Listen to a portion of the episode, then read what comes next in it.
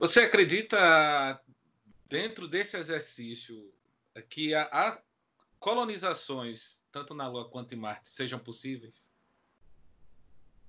Eu não só acredito, como eu escrevo artigos sobre isso. Eu estou, inclusive, participando agora de uma competição uh, aqui americana de colocar um artigo sobre não mais colonização, mas realmente já uma, uma cidade estabelecida em Marte com um milhão de habitantes.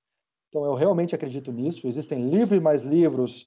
Um autor que eu super recomendo é o Zubrin. O Zubrin ele escreve sobre essa colonização marciana já faz um tempo.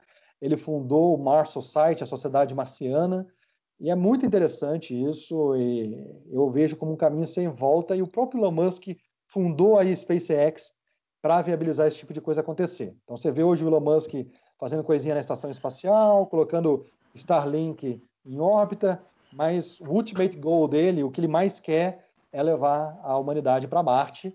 E eu diria que isso é inevitável, Manuel, até porque se a gente quiser perdurar como raça humana, em determinado momento a gente vai ter que ir para Marte para aprender essa ida para um outro planeta, para quando a vida na Terra se esvairir, provavelmente Marte não vai suportar a vida também nesse mesmo momento, mas a gente tem que estar pronto para conhecer como que é habitar outros astros para um futuro muito distante poder muito distante, vida, por exemplo, para Alpha Centauri, vamos dizer. Sim, que é o mais próximo, né? E que tem inclusive exoplanetas lá parecidos com o nosso, não é?